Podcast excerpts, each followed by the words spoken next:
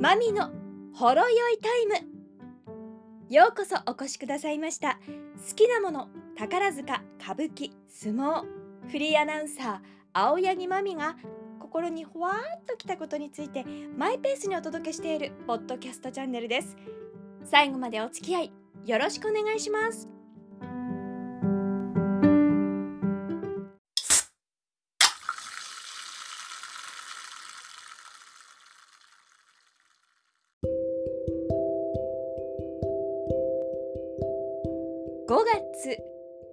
28日日曜日更新のポッドキャストです。いやー5月の大相撲が終わりました。よかった。私ね今場所は本当にこの場所中にいろんな仕事が重なってしまって全然見られなかったんですけどかろうじて昨日と今日はいわゆる幕の内の取り組みは見ることができたんですよ。やったそして昨日はですね事実上の優勝決定戦だったんです。大関昇進がもうほぼ確実となっていた霧馬山と全勝でいくかと思われたところいっぱいしている照ノ富士霧馬山はもう上り調子ですよね。で照ノ富士は横綱として復帰してきてでどうなるんだっていうところが好調にずっと来て明生に土をつけられてもなお一杯を守っているそういうタイミングでの、えー、結びの一番。もうね照ノ富士の気合たるやすごかった。ものすごい早いタイミングからもう花道出てきていてもう体を常に作っても温かい状態にして気迫でしたよね、まあ、昨日の取り組み見てて思ったのは横綱の気迫勝ちだなとそう思いました。でまあそこで、まあ、もう横綱照ノ富士が霧馬山に土をつけて、優勝を決めたんですけれどもで今日はだからそういった意味では、照ノ富士は優勝するがそうは言ってもこの15日間をどう締めくくるかというそういう取り組み。久しぶりに大関と横綱の結びの一番の千秋楽だったということもあって注目しておりました。こちらもね、えー、貴景勝関もやはり横綱との取り組みっていうところでガッと正面から行って、えー、これもちょっとね意外でしたね。なんかこうもうちょっと別の取り組み方をするかなと思ったんですけど真っ向勝負でしたね。そしてそれを真っ向から受けての照ノ富士はもう前へ前へと足を止めずに、えー、どんどんついていっての、白星となりました、えー、もうこの時の表情ももうあの最後の仕切りのタイミングとかも照ノ富士で顔真っ赤なんですもうグーって体を温めてる状態がよく分かりましたね。で、えー、優勝インタビュー、えー、その時にはね、えー、表情も穏やかに少しなってえー、本当に優勝したんだなっていうのが最初の一言になっていました。えー、膝の手術をしてそこからの、ま、復帰の場所3場所全休しての復帰の場所での優勝これは大鵬そして北東民ついでということでやはりですねなかなかできることではないんですよね。今回この千秋楽のね、え、テレビの実況解説正面が、えー、62代横綱大野国の柴田山親方だったんですけれども、まあ、親方が、ね、傷は塞がっても、まあ、膝の怪我というのは、えー、そんな簡単に、えどうこうなるものではないと、え気迫だというようなことをおっしゃっていました。うんもうまさにそうですよね。で、えー、霧馬山関はまあもうね横綱との取り組みでも負けてしまってでさあ今日はどうかと。で大関昇進がもうほぼ確実視というところでの豊昇龍関との取り組。みこれも面白かった、まあ、豊昇龍もねもう次は大関じゃないかというそういう状況になってき、えー、ながらもううんっていうところがあったりしたのでまあ今日だけは絶対勝ちたいというのが出てましたよね。そこが、うん、今回の豊昇龍関が勝ったというところにつながるのかなそういう気がいたします。まあ、霧馬山関は大関昇進へということで31日に正式決定となりますそして何がすごいって私そこから思ってもう多分今日を迎えた大相撲ファンみんな思ったと思うんですけど次の名古屋場所ですよ。7月。暑い暑いと言われる名古屋場所。ちょっとどんな熱戦になるんですか？ね。大関取りが豊昇龍関と若元春とそして大栄翔。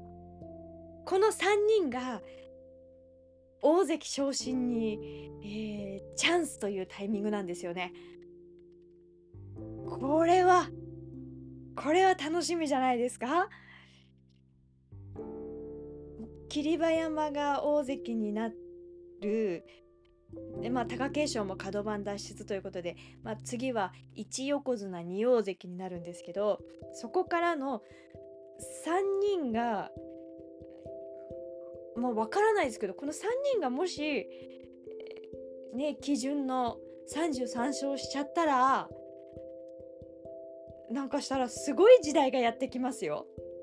今日の霧馬山豊昇龍も大関相撲に近いなって思いましたよね。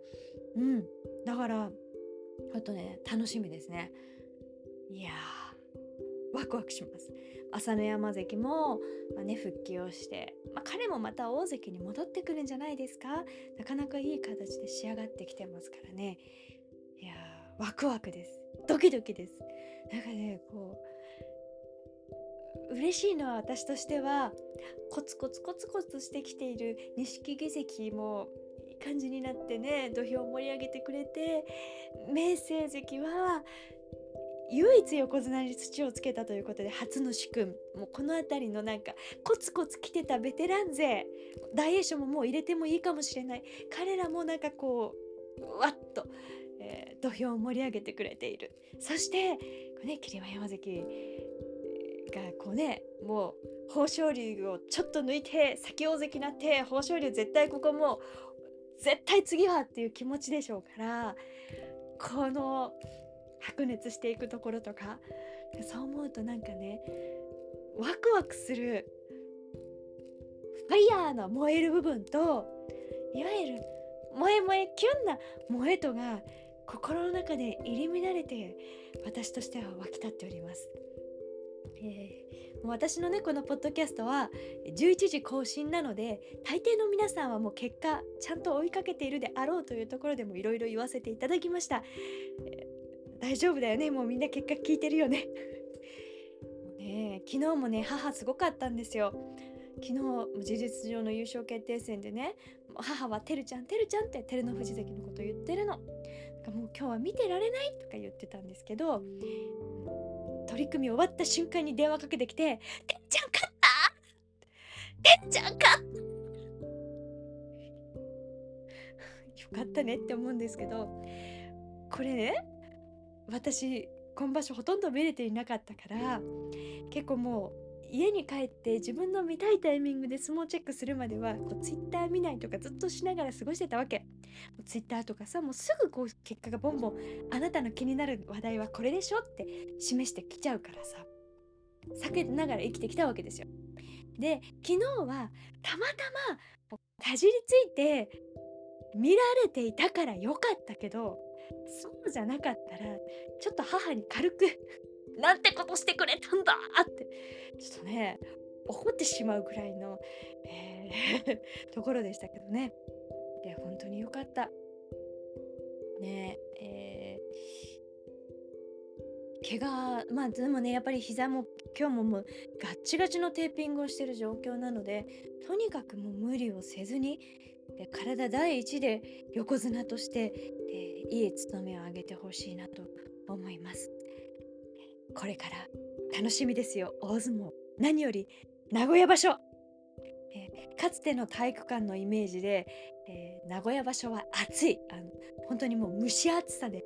暑いって言われていてでね氷の柱が出たりとかしていたんですけれども今はそうじゃないって言われているんですがとはいえとはいえですよ。熱気はすごいですから体育館の中って。で3月の場所だって全開状態もう空気も常に入れ替わってる状態でも満員で人がいてたら